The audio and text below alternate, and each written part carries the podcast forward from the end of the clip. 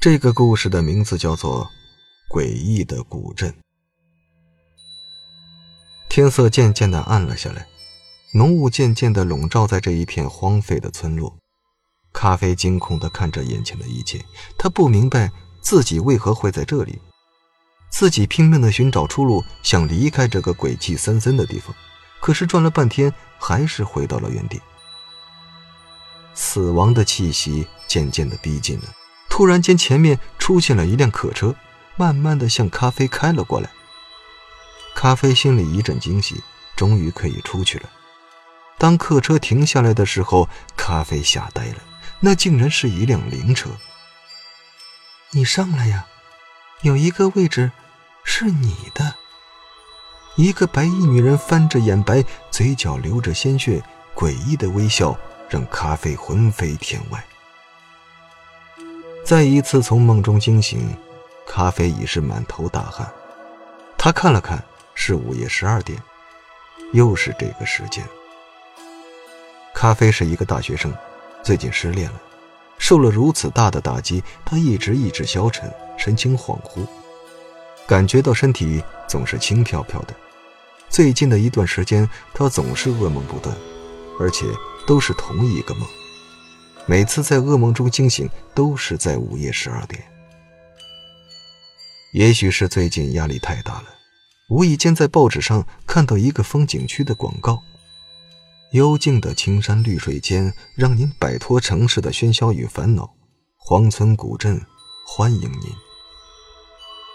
咖啡收拾好行李，准备出去散散心，缓解一下压力。客车在蜿蜒的山路上颠簸，一侧是悬崖峭壁。咖啡可不管这些，在车上悠然地打着盹儿。几个小时的颠簸，在一个山脚下停了下来。这是一个古香古色的小镇，风景优美，山清水秀，仿佛一座世外桃源。这是，村口的一块石碑，血红的字体写着：“荒村本是全台路，地府无路为人开。”咖啡心里一惊，有种不祥的感觉。这里好像有些奇怪，大街上的人穿着各式各样的衣服，每个年代的都有，还有几个老大爷穿着马褂，简直就是一个时间大错乱，好像到了服装博物馆了一样。大街上的人表情木讷，好像每个人都挺忙碌，像是在寻找什么。咖啡找了一家小旅店住了下来，店主是一个三十多岁的女人。他的穿着好像是解放前的样式。小伙子，这里是山区，晚上不要到处乱跑。还有一点，看到任何东西都不要害怕，只要你待在店里就可以了。店主的一番话让咖啡觉得有些奇怪。算了吧，入乡随俗，还是老实的待在房间里。闲来无事，咖啡打开了电视机。无聊的电视台总是演着一些无聊的肥皂电视剧。突然，电视机出现了雪花。几秒钟过后，一男一女两个播音员出现。现在插播一条新闻：解放前，在一个叫荒村的地方，发生了一起诡异的事件。一夜之间，所有的人神秘消失。后来，附近的村民总会在夜深人静的时候听到诡异的哭声，还可以看见人影在村中出现。附近的村民将荒村视为鬼域，无人敢靠近半步。后来，一些探险者和游客陆续在荒村失踪，提醒广大游客不要踏进荒村。突然间，女播音员表情极度恐惧，歇斯底里地哭喊着：“放我出去！我找不到出去的路，这里都是魔鬼，都是黑暗，这里是地狱！”男播音员阴冷地说道：“咖啡。”欢迎你成为这里的一员，你将永远的留在这里。咖啡感到了前所未有的恐惧，咖啡不敢停留片刻，急忙冲出了房间。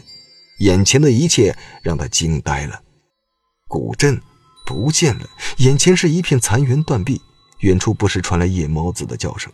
正当咖啡惊慌失措的时候，远处传来了两束亮光，由远及近。咖啡急忙站在路边挥手，好像有种似曾相识的感觉，一时间又想不起来了。客车缓缓地停下来，是一辆灵车。梦境中的一幕再次上演，咖啡的神经到了崩溃的边缘。这难道又是梦境？咖啡一路狂奔，也不知跑了多远，来到了一片山坡脚下，枯黄的野草半人多深。咖啡实在是跑不动了，找了个地方坐了下来。四周漆黑一片，静的没有一点声音。自己这是在哪儿啊？借着手机微弱的灯光。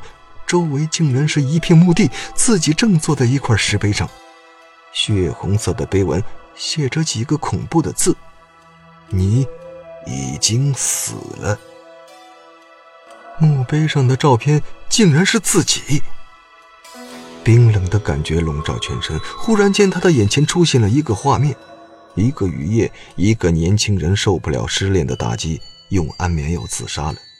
他最后的意识停留在。那座古老的座钟，时间是十二点整。咖啡的心惊恐的狂跳着，因为他看到了一个熟悉的面孔，画面中的男人竟然是自己。丢失的记忆渐渐的清晰，原来自己已经死了。那每晚出现的灵车就是来接自己的。